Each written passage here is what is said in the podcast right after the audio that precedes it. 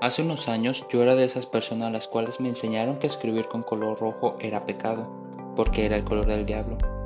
Como dicen, no hay pecado pequeño, pecados grandes, pecado es pecado.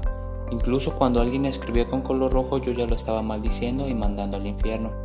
Incluso lo seguí creyendo cuando ya tenía una edad un poco más grande, como entre los 14 y 15 años, otro ejemplo sería el de las pantalones de las mujeres, pero al conocer de Dios y leer su palabra me di cuenta de que todo esto eran supersticiones de mi familia y de otras personas del mundo, que todo lo creado por Dios es de Dios, porque algo creado de Dios sería pecado. Sin embargo, no todos los creyentes saben esto. Algunos están acostumbrados a pensar lo que yo creía antes como lo de la tinta roja o de los pantalones. Nosotros debemos de tener cuidado de nuestra libertad y de no hacer tropezar a los que tienen el conocimiento más débil.